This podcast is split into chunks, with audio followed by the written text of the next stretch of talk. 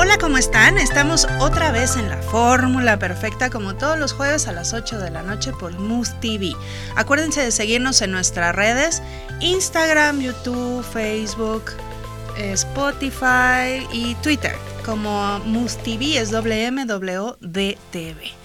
Hoy vamos a hablar de un tema que si es enero y quieres un mejor trabajo, tienes que ver este programa. Em, es un tema que luego eh, tenemos que estarnos actualizando porque el cómo se hacían los currículums y cómo buscábamos trabajo y cómo íbamos a una entrevista hace 5 años, 10 años, pues ya nada que ver. Es más, yo creo que hasta hace dos años, pero ahorita que nos platique Olegario, que es un excelente, excelente reclutador, experto empresario, este gurú del RH y a ver qué más.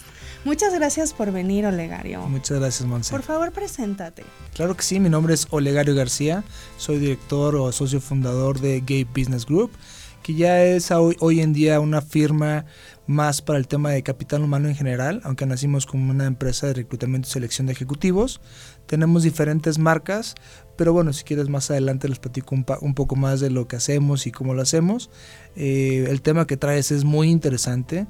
Eh, sobre todo porque hay algunas dudas sobre la, trayectoria profesional que trae una persona y de pronto quiere cambiar de trayectoria profesional, eh, por qué considera que no sube dentro de la empresa en la que está, eh, y eso va muy relacionado a diferentes cosas personales, cosas muy individuales que no, no se hace un análisis a profundidad de qué es lo que están buscando y pues por decirlo de alguna manera, pues van a la buena de Dios eh, cambiando de trabajos y de empresas. Y como a lo que les cae, Y como lo que les va cayendo. Y al final, o en el proceso, mejor dicho, a veces pues no son felices en lo que están haciendo.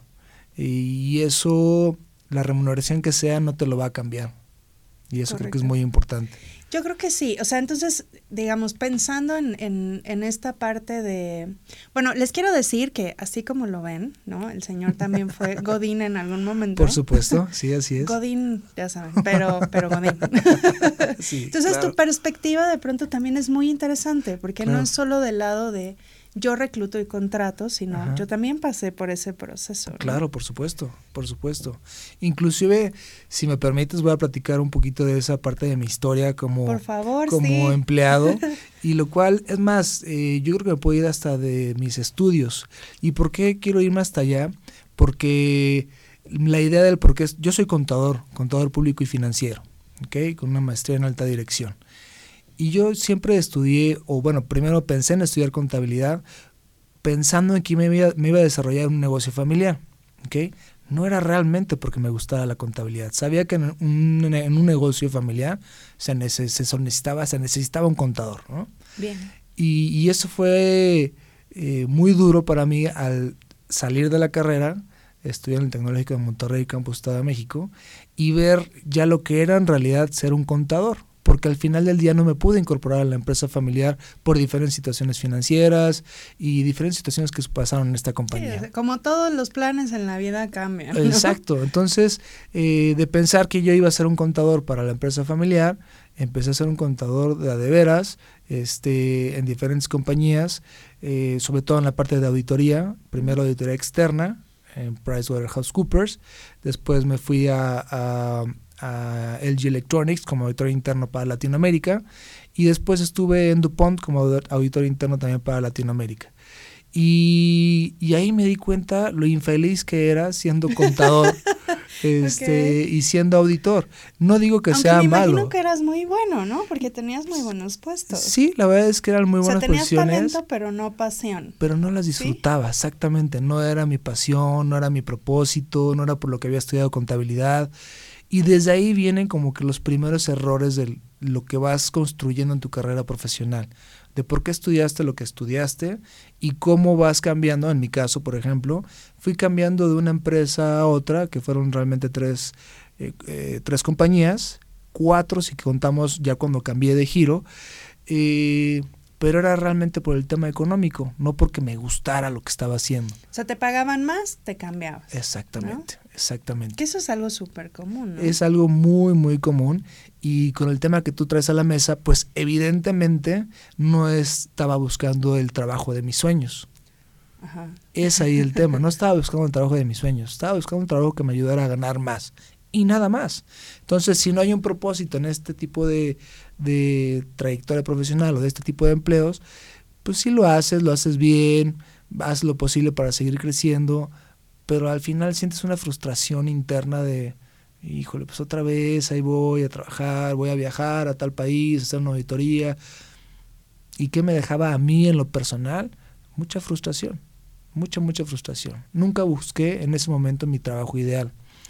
Y recuerdo que en, aquellos tiempos, ya cuando iba en mi tercera compañía, este, en siete años como auditor interno, eh, decidí eh, cambiar de mentalidad, de decir, ¿qué es lo que realmente me gusta? ¿Qué es lo que quiero hacer?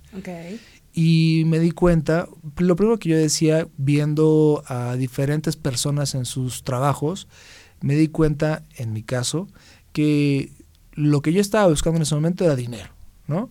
Porque ese era mi foco, no había puesto un propósito. Y entonces veía que las personas comerciales tienen un mayor ingreso que las, presiones de, que las personas de back office, en mi caso auditoría. totalmente. Totalmente. Entonces decía, bueno, de alguna manera tengo que ver cómo cambiar a ventas. Y con mi background profesional de auditor interno, de auditor externo, interno, en empresas multinacionales, ¿quién me iba a contratar en el área de ventas? Por. Es imposible, o sea, nadie te va a dar esa oportunidad. No hay manera. Tú ya hiciste una trayectoria profesional como contador dentro del área de auditoría, ya estás especializado, digamos que ya te encasillaste. Y gracias a Dios en aquellos momentos estaba entrando una firma inglesa de headhunting que se dedicaba únicamente a reclutar posiciones financieras y reclutaba a financieros que por alguna situación no le gustaba tanto lo que hacía y querían entrar a la parte porque era 50% vender el servicio y 50% entrevistar financieros con el background que yo traía de finanzas. Ok. Entonces, Entonces era venderlo como a empresas y a la vez hacer bolsa de trabajo, por así Exactamente. Y no me sentía como que me estaba alejando mucho en ese momento porque decía, pues sigo entrevistando financieros, sigo en contacto con ellos. Si no me gusta, me regreso al tema de auditoría lo cual es totalmente falso también. ¿Por qué? Porque eh, cuando tú ya regresar ya es imposible. Es casi imposible. No te digo que es imposible, pero es, después de cierto tiempo es casi imposible. Cuando tomas esos, esos, esas decisiones de cambio de trayectoria profesional, lo logras, porque también no es fácil, logras cambiar, para que regreses a donde estabas ya no es tan fácil, a menos que hayan sido unos meses, máximo un año. Porque ya así no como de chin chin, me equivoqué, perdón, exactamente, Exactamente, porque ya no eres un plug and play. Y de hecho, a diferentes personas que entraban a esta firma de Headhunters, eh, les pasaba esa parte. Porque después eh, entraban personas específicamente para la cadena de suministro, ¿no? Para supply chain. Y después de estar unos meses en esta firma y ver vender el servicio, entrevistar a personas especialistas en supply chain o candidatos, mejor dicho, y ver que ese era el día a día, decían, no, esto no es lo que yo quiero, yo quiero seguir en cadena de suministro, quiero seguir en supply chain. Me equivoqué, pero pasaban pocos meses o máximo un año. Ahí se había vuelta atrás. Pero en mi caso, que sí me gustaba más la parte comercial, eh, interactuar con, con la gente, que no es muy común en los financieros, tampoco en los contadores, entonces, decía, esto es lo que me gusta. Eso es un perfil también, el tema de los financieros y los contadores. Es, un perfil donde es ver números, donde estar. es más analítico y abstracto, no es tan exactamente, de relación. Exactamente. Entonces, a mí lo que me ayudaba a entender que sí me gustaba el trato con la gente era que en auditoría tenía que llegar a auditar a la gente y tener esa interacción con las personas de diferentes unidades de negocio de las diferentes compañías. Y eso decía, está padre. Pero en sí lo que estoy haciendo no me está gustando mucho. Entonces, eh, eso fue como, como yo cambié de trayectoria profesional y al final del día, ya estando en esto, llevo más de 15 años en este tema, pues me he dado cuenta lo difícil que es cambiar de rumbo cuando ya, ya tienes ciertos pasos dados dentro de una dentro de una especialidad, si lo quieres decir de esa manera, y se lo explico a muchos candidatos cuando llegan con esa, con esa idea de... Me he dedicado a esto toda mi vida y ahora, y quiero, ahora quiero hacer esto. Y justo me pasó en una de las... Eh, vamos a decir, escuelas más reconocidas de México para maestrías, específicamente, aquí en la Ciudad de México. Y yo entrevistaba a estos candidatos que, que venían, no sé, del área de IT, pero querían cambiar ahora la parte financiera. Y ellos pensaban que por hacer su, su máster ya tenían la posibilidad de cambiar. Y la experiencia. Y les tenía que explicar que no, porque era con base en la experiencia que iban a poder hacer esos cambios. Claro. Cuando una compañía llega conmigo como headhunter, eh, lo que quieren es lo que llamamos un plug and play, o sea, que la curva de aprendizaje sea muy corta, que ya sepan la mayor parte de lo que tiene que hacer y que realmente lo que tiene que aprender o conocer es el tema de la empresa los servicios, sí, pero casi, casi, Ya quiero que sepa cómo se llama la recepcionista y no, o sea, está contabilidad. ya, ya quiero que sepa todo lo parte, exacto, esas partes, lo que acabas de decir, dónde están esos temas de la empresa, es lo que hay que llegar a aprender, pero no te van a enseñar a, a, a reportar estados financieros al extranjero, no te van a enseñar a hacer una, consolida, una consolidación de empresas, porque hiciste un máster. O sea, no, no hace sentido.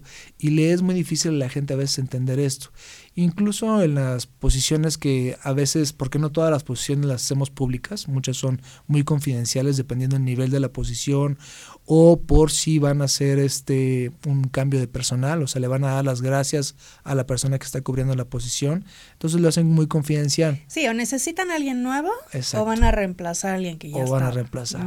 Y entonces cuando tenemos esas posiciones que sí son abiertas, que sí se puede decir, sin decir el nombre de la empresa, pero sí podemos decir que estamos buscando un gerente de planeación financiera, nos llegan a aplicar candidatos que están en otras áreas que no tienen nada que ver.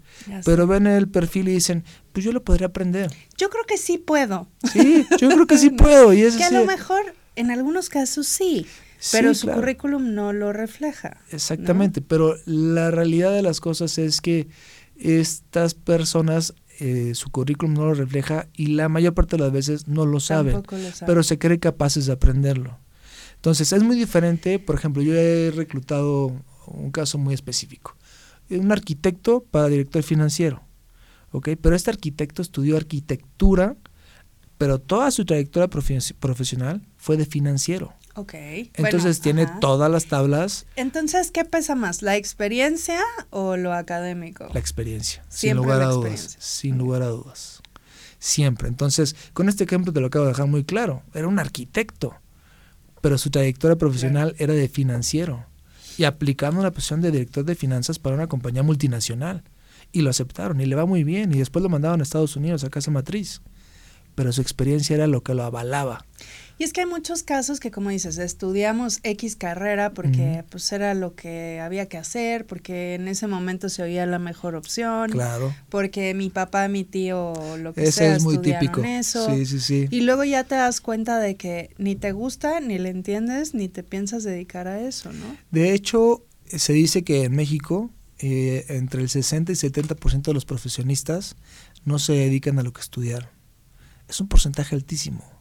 Claro. Porque se dan cuenta que lo que lo que pasa es que también es una edad muy joven en la que tomas la decisión en la que, vas a estudiar. ¿Cómo a los 17 años vas a decidir qué vas a hacer el resto de tu vida? Exactamente. Digo, hay quien sí lo tiene muy claro, pero yo conozco poquitísimos Son muy casos, poquitos. Pues por eso el porcentaje es tan alto de personas que no se dedican a lo que estudiaron. 60 por, o 70% del tiempo quemándote las pestañas, 5 los años que quieras, este, para al final no dedicarte a eso, es porque se dan cuenta ya en el mercado laboral que no es lo que les gusta. O en algunos casos también hay muchos casos de ciertas carreras donde pues sí me gustaba, pero pagan tres pesos. Entonces, pues con eso no puedo vivir. Que también ese es un mito, ¿no? O sea, yo quería estudiar psicología y me metieron mucho en la cabeza de que te va a ir muy mal haciendo eso. Y pregúntame, la mitad de mi negocio ahora tiene o está relacionado con cuestiones de psicología. Por supuesto. Pero ese es un muy buen punto que estoy casi seguro. Eh, casi te lo puedo afirmar que en tu caso es porque tiene las habilidades, la pasión por la parte de psicología y eso es lo que cuando se toma esa decisión de otras carreras que se veían bien, que se ven tal vez en su momento novedosas o que hay mucho mercado laboral para ciertas este, carreras, dicen, pues voy a estudiar esto. pero no es porque les apasionara. En tu caso te apasiona, te gusta, es no, lo no, tuyo. yo estudié relaciones internacionales. Ah, tú estudiaste yo no relaciones estudié internacionales. psicología porque me decían eso. Ok, ok, ok. Entonces me dijeron, te va a ir mejor con estudiando RI. Que me encanta también, o sea, es una carrera que me gusta mucho. Pero viste que tu pasión estaba en la psicología. Pero y Bueno, curiosamente, o sea, realmente gran parte, no sé si gran parte, pero una parte de mi ingreso ahora viene relacionado a eso, ¿no? pero entonces regresamos a tu pasión. ¿Estamos de Exacto. acuerdo? Y Tu nunca lo pasión, estudié, o tu sea, pasión si era tu psicología, dudaste porque te decían no vas a poder ganar mucho dinero siendo psicóloga. Y al final tu pasión te llevó a regresar, aunque sí, aunque fueran así los estudios, a realizar lo que realmente te gusta. ¿Tú qué hubieras estudiado? Si hubieras tenido chance. Ahora ya con toda la información que tienes. Ahora con toda la información, aparte que me dedico a esto. Porque además había carreras que no existían hace 20 años. Sí, exacto. ¿No? Ah, Bueno, ahorita ya hay muchísimas carreras que, Dios de mi vida, ya eh, en aquellos entonces ni pintaban, o sea, ni manera de que existieran. Pero yo creo que algo que a mí me, me gusta mucho y me, me- me apasiona la parte legal. O sea, sí me gusta mucho la O parte sea, legal. estudiado. Yo estaba entre contabilidad y abogado y al final bueno, me derecho. decidí por contabilidad, este derecho. Este, pero creo que me hubiera ¿eh? llenado Sí, más. Sí, te imagino de abogado. la verdad es que sí. Eres un abogado buena onda, de los cuales hay pocos. Gracias, gracias. Pero sí. Pero creo que me gustaba más, o sea, era, que, era algo que hubiera disfrutado más. Eh, sin embargo, hice esos cambios en mi vida y después de ciertos años en la compañía esta de Headhunting Internacional, después decidí este, eh, independizarme, perdón dicho, eh, perdón como lo dije, perdón, y después pude eh, hacer internacional la compañía, la firma, y hice muchas cosas que me han gustado, que me han llenado. Claro. No te quiero, no quiero decir que porque me ha gustado y me ha llenado y ha sido como más un propósito de vida para mí, eh, no ha sido difícil. Eso no le quita que sea No, difícil. bueno, es que. porque claro. también confunden esa parte. Bueno, es que sí me gusta, me encanta esto y va a ser mi propósito. Cuando algo te guste, no te va a costar No te va a trabajo. costar trabajo. No, sí. Sí, no, sí, Solo sí. que si te gusta, entonces lo haces con gusto. Pero... Exactamente, hay una diferencia. Claro. Entonces, eh, hay un dicho que siempre dice, si haces lo que te gusta no trabajarás ningún día de tu vida.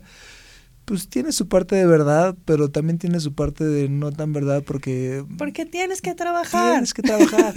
y, y dentro, Sí. de, dentro de lo que estás haciendo, de la cualquiera que sea la actividad, siempre va a haber cosas que te gustan más y cosas que te gustan menos. Sea lo que sea, sea En todo. yo ahorita que me dedico a la parte de headhunting, que, que tengo la firma de headhunting allá hace muchos años, incluso en eso hay cosas que me gustan hacer y hay cosas que no me gustan hacer. Aún y cuando me Sí, gusta claro, esto. por supuesto. Yo amo, por ejemplo, las ventas. Odio estar esperando más de una hora a un cliente. Claro, por Digo, supuesto. creo que cualquiera nos choca Claro, esperar claro. tanto tiempo, pero. Pero ¿no? muchas veces parte de las ventas y más en México. Que hay que hacer, más es parte de la chamba, ni modo. Claro, que ¿no? tenemos una impuntualidad importante en México. pues, ¿sabes? Pues sí. Entonces, a ver, pensando en, eh, para entrar Claro. en la fórmula perfecta para encontrar el mejor trabajo, tú dirías que el punto número uno es tener muy claro tu propósito. Sí, o sea, lo que realmente quieres hacer. Analizar realmente qué te gusta hacer y no nada más, aquí va otro punto muy importante. El primer punto sí es analizar qué te gusta hacer, pero también qué habilidades tienes para eso que te gusta hacer. Entonces, hay gente que puede decir, te voy a decir una locura. Me encanta la Fórmula 1, yo quisiera ser piloto de Fórmula 1, pero No. probablemente no tienen las habilidades para ser Claro. piloto de Fórmula 1. Por supuesto. Entonces hay que estar conscientes de para qué eres bueno, qué sabes hacer y eso de que sabes hacer, te gusta hacerlo y además de que te gusta hacerlo, lo ves como un propósito de vida. Ya que hiciste ese análisis, va a ser más claro para ti hacia dónde quieres ir. Que muy pocas personas lo hacen hoy en día porque se dice que el 90% de las personas empleadas no son felices en su trabajo. Está cañón, ¿no? Es, mu- es un porcentaje muy, muy, muy alto. Vamos a quedarnos con esa idea, vamos a un corte y entonces ahorita Olegario nos va a dar la fórmula perfecta para que consigan el mejor trabajo. Este, ahora sí que el 2020 ya no tienen pretexto. Vamos a un corte, dos minutos, no se vayan, regresamos. Gracias.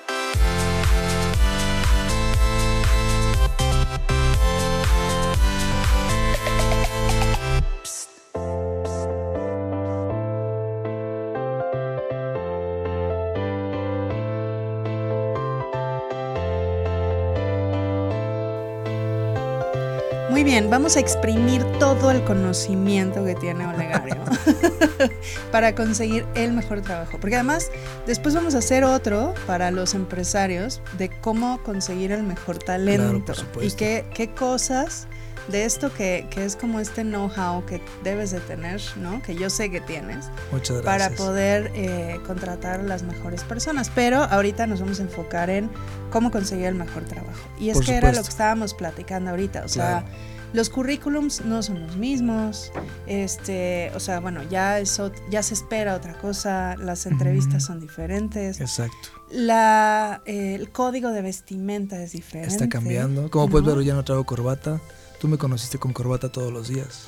Ya sí, es verdad. Sí, sí, sí, eso también empezó a cambiar. Yo me acuerdo mis primeras entrevistas de trabajo iba con media. Sí, bueno, es que... bueno, hay a quien les gustan, pues, pero sí, sí, ya no es algo que antes tenía que ser así. Era obligatorio. Ahora ya es como opcional. Exacto. ¿no? Y eso también depende mucho de la empresa a la que vas. Ajá, ya sé. Entonces, a ver, cuéntanos, cuéntanos. Bueno, después de que pasamos este primer punto que a mí me parece fundamental. Ya sabes que te quieres dedicar, ¿qué quieres hacer? en mi caso, a ventas y marketing. Exacto. Ya, esa es mi pasión, me encanta, tengo experiencia. Perfecto. Y qué bueno que mencionas su último, tengo experiencia. Porque eso es lo que más vale cuando te estás vendiendo ante una empresa. Nada más como un paréntesis antes de entrar en todos los consejos. Eh, por ejemplo, yo tuve una experiencia, eh, yo quería pasarme al lado de capacitación y de la academia y de todo esto, pero pues estaba justo de otro lado. Entonces, pues las universidades y esto me decían, pues sí, pero has dado clases, pues no. Claro. Entonces, lo que hice fue empezar a hacerlo gratis, en mi tiempo libre. Sí, y empezar a trabajar con ONGs y empezar a, o sea, empecé a desarrollar eso, sabía que me iba a llevar un rato y que me iba a costar, si no lana, tiempo. Sí. Y eso, y ya después lo podía poner como experiencia. Total, que me hubieran pagado o no, les daba igual. Sí, sí, sí. Para poder cobrar después. Pero y me llevó un rato. Déjame profundizar un poquitito en lo que acabas de decir. Cuando tú decidiste que querías hacer otra cosa y no tener la experiencia, ahí me llegan candidatos que quieren hacer este cambio de carrera, ¿no? Y les digo, está bien, pero tú estás ganando X cantidad de dinero para que tú empieces esa carrera profesional que tú quieres hacer ahora, tienes que bajarte a una décima parte de lo que estás ganando porque te van a agarrar casi casi, tal vez estoy exagerando, pero te van a agarrar casi casi como recién egresado, porque vas a aprender todo. Y ahí es donde dicen, no, pues entonces me sigo con lo que estoy porque yo ya tengo responsabilidades, ya tengo ciertos gastos, yo no, puedo cortar. A ver si te aceptan, porque normalmente esperan que alguien de entry level pues tenga veintitantos. Exacto. ¿no? Entonces, si ya tienes más de tantos. Sí, treinta y tantos y eh, vas a empezar otra vez desde abajo. Cuarenta y tantos, pues ya está más complicado. Son pocas empresas que dan la posibilidad. No quiere decir que no. Pero, pero sería la manera en la que dices, yo quiero cambiar, sea como sea. Exacto, pues tienes que Algo cortar. te va a costar. Y en este caso es dinero. O sea, tu tiempo y el dinero. Claro. No te van a pagar ese tiempo que vas a estar ahí para que tú aprendas. Correcto. Eso es nada más quería dejarlo claro porque se los he platicado muchas veces y ahí ellos se echan para atrás. Check. Y dicen, si se puede, va a llevar un tiempo. Exacto. Y cuesta. Y hay que sacrificar. ¿No? Y entonces, el primer punto ya que ya analizado qué es lo que quieren, el, un gran tema que hay es cómo hacen su CV. Entonces, por ejemplo, una persona eh, de ventas, ¿no? Eh, generalmente en el CV no ponen eh, primero, ¿por qué, ¿cuál es su pasión en la parte inicial, que tiene que ser dos, tres renglones? De qué, por, qué, ¿Por qué están interesados en cambiar de posición? ¿Qué ofrecen a la compañía? ¿Qué es lo que les hace interesantes? como el valor agregado. El valor agregado. Un producto como ese. El valor, agregado, que y lo tienen que hacer personalizado a la empresa que están dirigiéndose. O sea, sería hacer un CV por cada... Es lo ideal. La mayor parte de la gente no quiere hacer eso. Dice, pero es que ¿cómo va a hacer tantos CVs? Pues es que así es pues como vas a, llamar. No, no, no, Y además es, si te interesa entrar a X compañía, tienes que investigar. Ese es el segundo punto. Tienes que investigar muy bien qué hace la compañía, cómo lo hace, dónde opera, por qué te gusta la compañía. Y con base a eso pones tu objetivo de tu CV. Y entonces traes, atraes la atención. No perdamos de vista que un reclutador no pierde, no le invierte más de 90 segundos a cada CV en la primera pasada. Porque, por ejemplo, solo como dato, ¿cuántos CVs te llegan para una posición promedio? Mira, para posiciones eh, juniors, cuando hablo juniors, porque como te mencionaba, tengo diferentes marcas, pero la posición junior que van de los 20 mil a los 50 mil pesos, esos llegan de 300, 400 CVs por posición. Por posición. Por posición. A nivel gerencial siguen llegando entre 150, 200. Y a nivel dirección, dependiendo la, el, sector, ahí sí ya va disminuyendo. Es como una pirámide. Sí, pero no te llegan tres. No me llegan tres de todas formas. No te da chance de darle una lectura detallada, ¿no? Y ahí viene otro tema. El sector es muy importante. Porque muchas compañías que llegan conmigo a contratarme para que les busque cierto, ciertas este, posiciones clave, dicen, quiero que tenga experiencia ya en petroquímica, quiero que tenga experiencia ya en farma, quiero que tenga experiencia ya en metal mecánico. Sí, ventas, pero de esto. Exactamente. Entonces, si tú vienes de ventas de tiempos compartidos y te quieres meter a ventas en farma, no vas a pasar. No hay manera de que pases. Quieren que alguien que haya vendido farma y en algunos casos OTC, que es lo que está ahí over the counter, y en otros casos que sean este farma especializados. Entonces, dentro de las ventas hay diferentes tipos de ventas dentro de farma. Entonces, ¿cómo te quieres cambiar de ventas de tiempos compartidos a farma? Eso es casi imposible. Es que es casi lo mismo que cambiar de Exactamente. lo que decíamos hace rato. Aunque eres pues, aunque eres vendedor, estás cambiando de sector y las empresas del sector quieren gente del sector. Son pocos sectores los que están abiertos a recibir gente de otros sectores, es la realidad. Y eso la gente tampoco lo ve y no quiero ser pesimista tampoco en el caso de, no, pues es que si soy vendedor de tiempos compartidos nunca voy a salir de ahí. No, muchas veces las habilidades que tienes como vendedor de, tiempos compartidos les puede interesar en otros sectores. Puede ser hoteles, puede ser aerolíneas, puede ser agencias de viajes, eventos. Exacto, pero hay una relación. Hay un segmento un poco más Exacto, hay una relación entre ellos. Este, sí, pero ya, como dices, farma o cuestiones más industriales, es, es complejo. Tienes que conocer el producto o productos similares.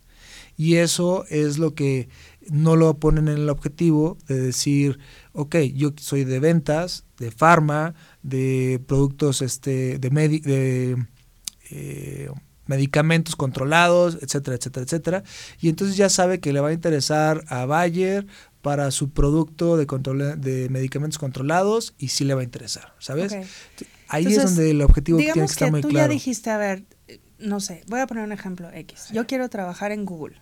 Sí. Entonces investigo la empresa, ya sé qué hacen, como qué les puedo preguntar, etcétera, ¿no? Y qué es el valor que yo le puedo ofrecer en el área donde yo quiero entrar Exactamente. ¿Qué habilidades tienes para el área que tú quieres trabajar dentro de Google. Y entonces eso debería ponerlo en un parrafito. Exactamente. este, ¿Cómo se definiría? ¿Como mi objetivo? Como tu objetivo, más bien, como tus, este, digamos, es que es repetitivo, pero sí son lo que tú le puedes ofrecer a la empresa de acuerdo a tus conocimientos para ellos. Perfecto. Y eso va, va en pocas palabras y en pocos renglones. Entonces, si lo pensamos así, son es un párrafo que vas a customizar, digamos, de acuerdo a la empresa. Es tu primer punto de venta. Entonces, ese es el primero. ¿Qué más tiene que tener el CV? Después en el CV, lo que la mayor parte de las personas o candidatos nos hacen llegar, eh, que no, les, no lo ponen o les hace falta, es que no ponen que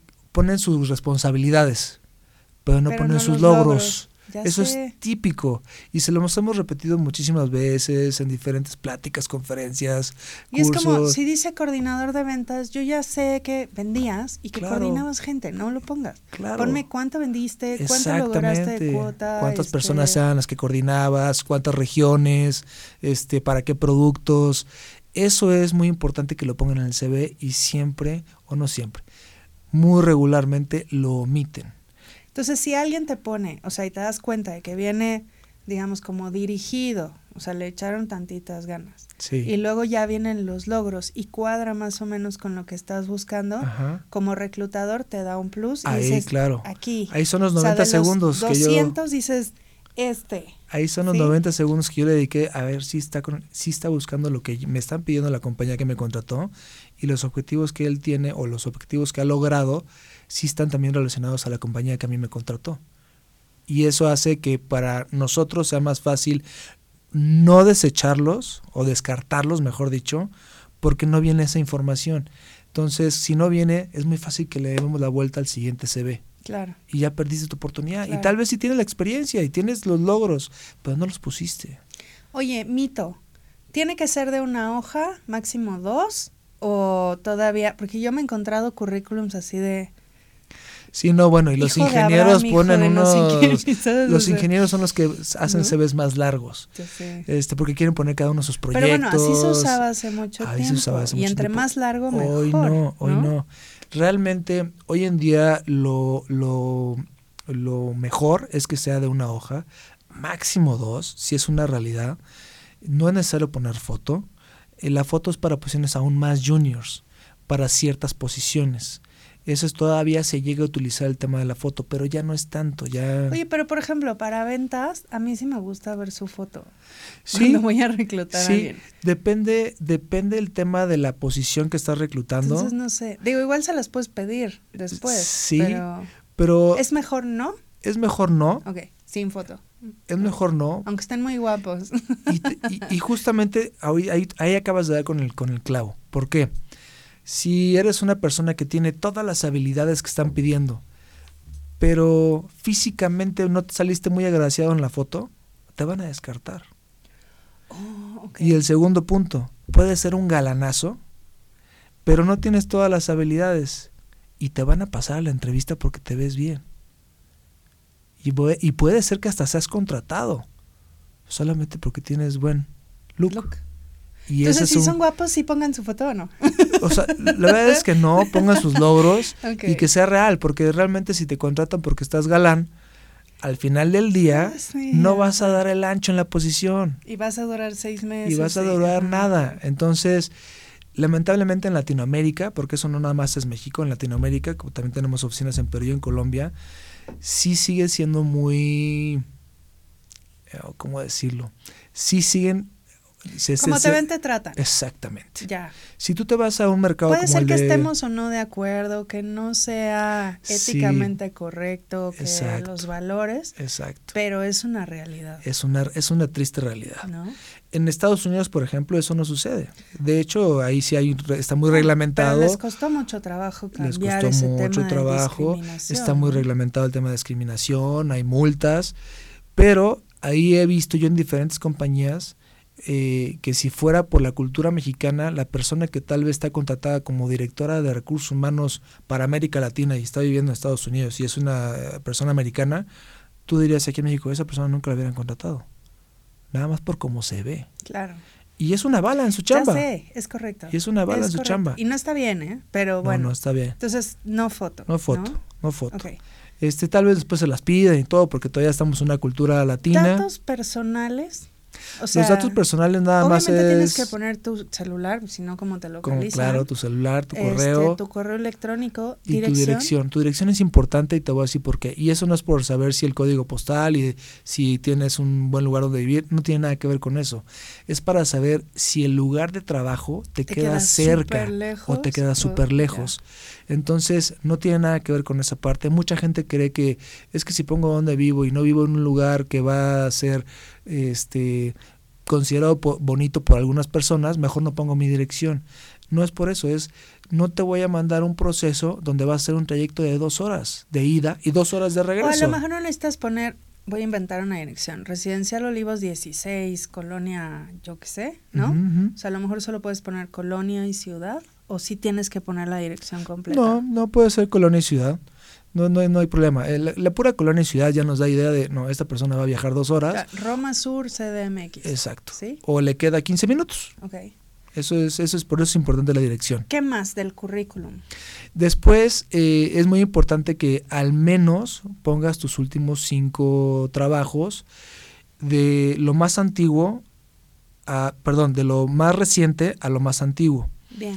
Y que lo más antiguo no le metas tanto detalle, porque realmente tanto los reclutadores Sí, como las Lo que compañías importa es el último y penúltimo, ¿no? O sea, los últimos cinco años de trabajo para saber Sí, qué es claro. tu realmente tu lo que tienes a flor de piel en cuanto a conocimientos entonces los últimos año- cinco años de trabajo son los más importantes sí es importante ver lo demás un poquito más de lo demás pero los cinco años es donde más ponemos atención y donde más tienes que meterle detalles numéricos numéricos, porque muchos olvidan la parte numérica, aunque sea una parte de psicología, eh, si quieres decir... Atendí 325 pacientes. Exactamente, a la semana. Al reclutamiento de 1.300 personas en 5 años. Exactamente. todo tiene KPIs. Entonces muchas personas piensan que los KPIs no están importantes porque ellos no están tan medidos por KPIs.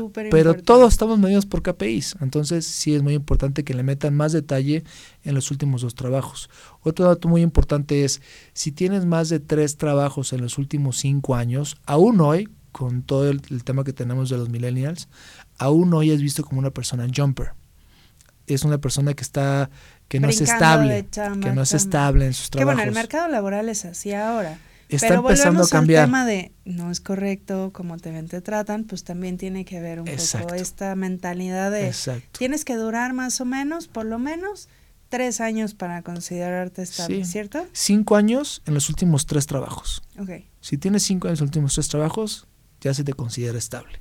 Que eso hace, no sé, cinco o ocho años, tenías que estar más tiempo. Este, Correcto. Pero últimamente ya con cinco años ya se te considera una persona estable. Cinco años, últimos tres empleos. Eh, en Estados Unidos es totalmente diferente. En Estados Unidos, si no tienes más cambios, es no te ha interesado crecer, qué ha pasado contigo, estás en área de confort, no tienes aspiraciones, es otra cultura. en Latinoamérica no hemos llegado a eso. Entonces, no dudo que vayamos a llegar. Eventualmente creo que vamos a llegar a eso porque es una realidad de las chambas. O sea, no es un tema. Pero todavía no estamos ahí. Todavía no estamos ahí. Y entonces también tener muy bien justificado por qué cambiaste de trabajo. Eh, y, si te lo doy por partes, el primer, la primera parte, como dijimos, es la parte del propósito. ¿Qué quieres hacer realmente? ¿Qué estás buscando? La segunda parte es que tu CV esté bien hecho. Eh, Híjole, a mí me han tocado con faltas de ortografía. Eso es terrible. Con errores. Le ponen cosas que luego no se acuerdan. Dios Eso santísimo. Es típico, es típico. O sea, a ver, es una hoja. Yo creo que le pueden dedicar por supuesto. un ratito. Entonces, es, es el futuro de, de, su, de su patrimonio, de su ingreso, de para el sustento de su familia. Y no le quieren dedicar un poquito más de tiempo para no tener faltas de ortografía. Ahí está Word que te ayuda. Sí, es que desde ahí te van a descartar. claro hemos tenido candidatos descartados por ortografía. Nosotros realmente eh, en la firma, nosotros revisamos los CVs y les ayudamos a que estén en nuestro formato y si tienen falta de ortografía les echamos la mano. Pero cuando los conocen a los candidatos muchas veces dicen, quiero ver su CV original. Y ahí es donde dicen. Y ahí es donde ya hay problema. Oye, ¿qué, pasó con este cuate? ¿Qué onda con su CV original? No tiene falta de ortografía, no habla de logros, etcétera, etcétera. Todo lo que hemos venido platicando ahorita. Y eso, pues, los descarta automáticamente, automáticamente. De acuerdo.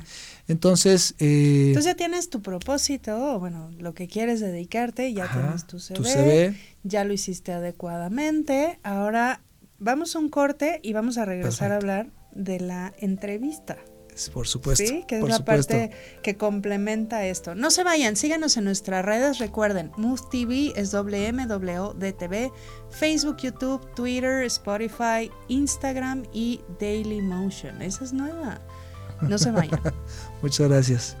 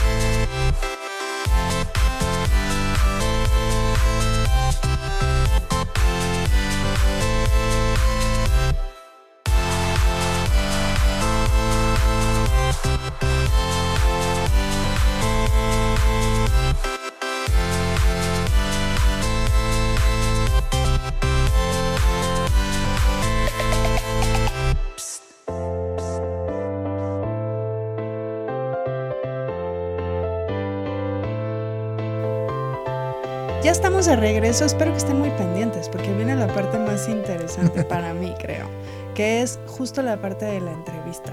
Claro, claro, claro. Yo lo pensaba, este, hace, hace un año, creo, ¿no?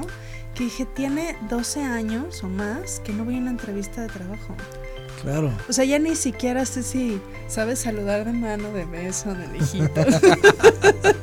sí, ir de medio de tacón. Sí, Porque claro. la verdad es que ahora ya no me importa. Sí, o sí, sí, sea, claro. ya tiene otro propósito mi visita con, con Sí, alguien, sí, ¿no? sí, sí, sí, sí. Sí, claro. Entonces, ¿cómo funciona ahora? Bueno, eh, en la parte de- del dress code sí es importante saber a qué tipo de compañía vas. Si tú vas a Google de traje, estás fuera del lugar.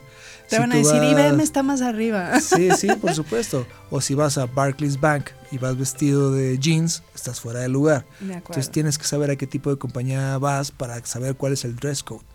Eh, y eso tienes que investigarlo, ver cómo es, este, ver con conocidos. Oye, pero imagínate que tienes dos entrevistas el mismo día y una es una empresa muy formal y otra no tanto. Necesitas más llevarte dos cambios de Tal cual. tal cual. O algo que sea como medio O algo a la versátil. mitad, sí. Pero tienes que estar preparado para las dos Ok. y estar. Pero bueno, entrando en el tema de las entrevistas, Corbata, no corbata. depende de la compañía. Si vas a un banco, sí todavía es muy utilizado o las eh, un corbatas. despacho de abogados. Si vas a un despacho de abogados, ¿no? sí es muy utilizado las corbatas. Bien. Las demás, con que vayas este, de traje sin corbata, Pero hay también cosas está como bien. muy obvias, ¿no? O sea, Sí. aunque sea Google o sea la empresa más este disruptiva, pues mejor no vayas de jeans rotos por las dudas. Sí, sí. Eh, jeans rotos, sí, no. Jeans no, me refería más como- unos jeans con un saco sé, y una o sea, pero hay camisa. cosas como no. Sí, sí, sí, Mujeres, sí. medias, no medias. No, medias ya está. Ya, por favor. Lo ¿no? más fácil para una mujer para una entrevista es el traje sastre, es lo más fácil. Este, algunas de ellas están en- ya hay cosas más novedosas, más más modernas que el traje sastre, o sea, pueden ser unos leggings que se ven bonitos con unos zapatos y un saquito. Claro. Este, y eso se ve muy bien, se ve bastante formal eh, y está moderno. Entonces ya la parte de las medias y todo, pero si se quieren quitar de problemas, mm, hay trajes Tacón, modernos, No tacón. depende de la compañía también. Hay muchas compañías que sí el tacón todavía sigue siendo Ya necesario. sé por qué, pero sí, estoy de acuerdo. Es que eso ya no debería del giro, existir. no debería que existir, existan jamás. pero, depende del bueno, giro todavía es Estoy de importante. acuerdo, igual que la corbata. ¿no? Exacto. Todavía en algunas es importante. Exacto. Entonces ya llegas a la entrevista. Llegando a la entrevista, ya tuviste que haber investigado muy bien la compañía para que tengas ciertas preguntas. ¿Tienes que llevar tu CV impreso? Eh, generalmente ya no es necesario, pero es- siempre es bien visto que llegues con él preparado por cualquier cosa. Generalmente con quien te va a entrevistar ya lo tiene, pero que te vean que, que lo traes es, es buen indicio. Y eh, ya, ya sabes muy bien qué hace la compañía, ya la investigaste, ve, ve noticias sobre la compañía también, pa- sobre la compañía también para que llegues a preguntar ciertas cosas, pero lo más importante en una entrevista es otra vez lo que hablamos del CV, que platiques sobre tus logros, no sobre tus responsabilidades. Y algo que es eh, que cada vez se va haciendo más nuevo en la parte de las entrevistas y que se ve muy bien o se escucha muy bien y, sin lugar a dudas te va a dar un punto a favor, es qué ofreces tú a la compañía, qué le puedes dar a la compañía. Si tú puedes, si, si tú pudieras, o sea, decirle tal cual al entrevistador, si yo pudiera trabajar aquí, ¿qué más puedo aportar? O sea, yo podría entrar aparte, vamos a decir que entro ya, estoy entrando en la parte de marketing. Puedo entrar también en la parte de ventas para ver cómo van y ver si puedo innovar algo en la parte de marketing para que las ventas sean mejores. Yo a mí me interesa mucho crecer en la compañía, entonces quiero saber qué, qué, qué más puedo hacer por ustedes. Siempre ver, no, me están ofreciendo Como un ser proactivo. Muy proactivo. Y generalmente los candidatos no son proactivos. Pues no. Y generalmente un candidato lo que busca es nada más un trabajo y no está viendo la empresa que le puede ofrecer a él, más que la parte monetaria. Porque vam- vamos por el dinero muchas veces, la mayor parte de las veces, el porcentaje es altísimo en la parte del dinero. Entonces es esa parte, ¿cómo me voy a realizar yo en esta compañía? Y que realmente va a funcionar para el punto número uno, que es mi propósito.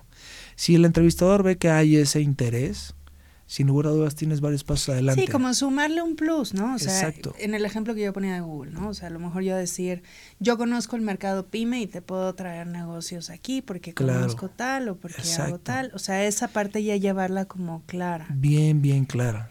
¿Qué pasa si te dicen, está padrísimo, pero en- eso no? En realidad te estamos llamando para otra cosa. O sea, también corres el riesgo de... Suele de pasar, no, estar suele pasar que te digan, sabes que ahorita quiero a alguien nada más para esta área porque la tenemos en problemada y nos surge alguien que nos saque del problema de este departamento. Entonces es decir, ok, pero tengo, voy a tener carta abierta para hacer los cambios necesarios en el departamento. Ya te hablo más de gerentes y directivos. De, de, carta abierta hacer los cambios que sean necesarios para que puedan funcionar las cosas como deben de funcionar. Sé que va a tener un proceso de autorizaciones, pero sí voy a tener la oportunidad de presentar esas nuevas este, posibilidades y esas estrategias. Eh, no, la verdad es que tienes que seguir el lineamiento. Aquí nada más tienes que hacer A, B y C. Si te pegas a A, B y C, con eso ya cumpliste con tu chamba.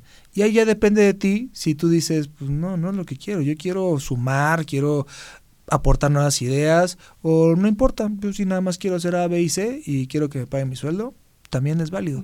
Pero desde ahí ya tomas una decisión. Y en la entrevista, ¿qué tan bueno es que empiezas como, oye, ¿y tienen seguro de gastos médicos? Oye, ¿y a qué hora salen los viernes? No, en la primera entrevista no es nada bueno hacer eh, eso. Porque me ha tocado gente que así son. Sí, sí, sí, hay muchos candidatos así. Ni siquiera sé si sales, si sigues en el proceso de reclutamiento. De hecho, eso pasa más en las gerencias junior o nivel supervisión o sí, que entry level, estoy de acuerdo. que están más hablando de, incluso llegan a preguntar el sueldo en la primera entrevista, lo cual no se hace. Este, ¿Por qué? Eh, la, la verdad es que primero tienes que mostrar interés por la compañía. Bueno, además en teoría si, si aplicaste si ya llegaste para la ahí, vacante, es que estás dentro del rango de sueldo. y, exacto. Entonces ya, para- ya esa pregunta es, pues nada más viene por la lana. No le interesa qué le puedo ofrecer yo como compañía a él para que crezca. Y te- aunque no sea verdad, pero es una percepción. Y como el mundo está hecho de percepciones, pues tratemos de dejarlo menos posible en percepciones y mejor en realidades. De qué es lo que puedes hacer por la compañía, qué es lo que esperan de ti. Eh, esa parte cambia muchísimo porque los candidatos de verdad no están acostumbrados a esa proactividad. Y cuando llegan con esa proactividad, generalmente enamoran al reclutador. Y se quedan. Y generalmente se ¿no? queda. Generalmente. Entonces, ese es un Sí. muy buen tip. Entonces, ya tenemos propósito, se ve, entrevista. ¿Algo más que tengan que hacer? Eh, depende de las posiciones, pero sí hay algunas en las que se les pide un ejercicio o un business case o algo. Sí dediquen las horas que le tienen que dedicar. Para nivel de dirección, eh, a veces les dejan cinco días para el business case y lo quieren hacer en el último momento porque están saturados con su, hora. con su Ujú. actual trabajo. Dediquen el tiempo porque eso también es el punto clave de si pasan o no ya para la entrevista con el director general o con quien sea para que sea contratado y no le dedican el tiempo, contestan lo que se les viene a la mente en ese momento y pues bueno, a ver qué tal. Oye, una pregunta eh, que yo tengo últimamente. ¿Qué tanto influye la parte de la información ya digital que hay del candidato, llámese redes sociales, etcétera? Sí ¿Sí, lo checan? Sí influye, cada vez lo checan más. O sea, eh, pues bueno, sabemos que las redes sociales tienen un boom de hace 12, 14 años para acá y cada vez más. Y ya hay algunas empresas especializadas en investigar a las personas, no, na- no nada más en la parte de referencias laborales y personales, sino también en investigar sus redes para ver cómo es su comportamiento. Entonces, sí les recomiendo que no pongan todas sus fiestas, borracheras y demás en sus redes sociales, porque quieren ver cómo eres en, en tu vida personal. Entonces, sí tengan cuidado que ponen ahí. Que también, digo, que se vean que son humanos, ¿no? Claro que se vea que Este, son humanos, pero hay unos con mi que familia, ¿no? eso Este, es muy eso es muy pero- normal, eso está muy bien. Pero no Pero unos que este, se ponen que están la- borrachísimos o que tienen todo su historial este eh, diciendo cosa y media del presidente, este cosas que se salen un poco de contexto y que no te van a sumar para cuando te hagan una investigación en redes. Entonces, tengan cuidado con lo que publican. Sí, cada vez se meten Porque más. como decían antes, ¿no? Lo que pasa en Las Vegas se queda en Las Vegas. ¿Qué creen? Ahora, lo no. que pasa en Las Vegas se queda en YouTube, en en Facebook, en Instagram y ya lo Entonces, empiezan a revisar. Y ya para forever. Entonces, exacto. Exacto. muy bien. Se nos acabó el tiempo, Fue de ¿sabes? volada. Pero a ver, quiero que nos digas dónde, o sea, por ejemplo, si es alguien que está buscando trabajo. Eh, ¿dónde podría mandar su CV contigo? Se pueden meter a nuestra página que es www.gapebusiness.com Gabe eh, como G-A-P. G-A-P-E, G de gato de Alberto, P de Pedro de Ernesto, business en inglés, punto com. Ahí hay para que puedan meter su, para que puedan subir su información. Este, y de ahí lo podemos mandar a las diferentes marcas que tenemos que son por niveles de posición. Pero para empezar ahí está perfecto. Y si es una empresa que quisiera contratar, contra, tú manejas todo tipo de... Sí, tenemos de diferentes marcas para diferentes niveles. Ahí sí me pueden contactar a mi directo, Olegario García. Este, me pueden ya sea mandar un este un, un correo a ogarcia arroba gape business, gape business, igual que, que la página de internet punto com y ahí con sin ningún problema los atendemos. Perfecto, muy bien. Pues vamos a hacer otro programa. ¿Ok? Es un poco difícil, yo sé que tengas tiempo en tu agenda, pero lo haremos. gracias. Claro que hacemos un espacio. Para, para No, ahora hablar muchas gracias por la del otro invitación. lado, O sea, Claro. ¿qué necesito yo ver como empresa Claro. para contratar gente? ¿no? Claro. O sea, entonces tienen mucha chamba. Los que estén buscando un mejor trabajo este año ya tienen la fórmula perfecta que nos la regaló Legario, así es que ya no tienen pretexto. Muchas gracias. ¿Y a Monse. ti cómo te pueden encontrar en justo en las redes sociales? En ¿Hay redes sociales como? Legario García es pública, este, en- tanto en Facebook como en YouTube. Entonces ahí pueden ver diferentes videos de diferentes temas relacionados a Oh, recursos es humanos. verdad, y están muy buenos. Sí. Véanlos, búsquenlos. Hay algunos que son muy cortos, pero que lo que, lo que espero es que, que me pregunten para ser más este, puntual con las dudas que tienen. Muy bien, Ok. excelente. Entonces, si se quedaron también con dudas, nos lo pueden dejar en los comentarios, se los Ah, mandamos no mencioné los teléfonos de mi oficina. Bueno, nada más me sé uno, perdón, pero bueno, es el 2624 2860. ¿Otra vez? 2624 2860, ahí también me pueden buscar. Y perdón, se me olvidaron los otros teléfonos de mi oficina. Pero en la página están. En la página están. Exacto. ¿Cierto? Sí, así es. Muchísimas gracias por venir, Olegario. Gracias a ti, Monse. Gracias por la invitación, ¿eh? 10. Un gran honor. Espero que hayan tomado nota y si no, mañana ya está disponible el programa en YouTube y en Spotify, entonces lo pueden escuchar con más calma. Recuerden, Moose TV, síganos en nuestras redes sociales. Yo soy Montserrat Fierro. A mí me encuentran como fierro.mons en Facebook y en Instagram. Muchas gracias, nos vemos el próximo jueves. Buenísimo. Gracias. Muchas gracias, Monse.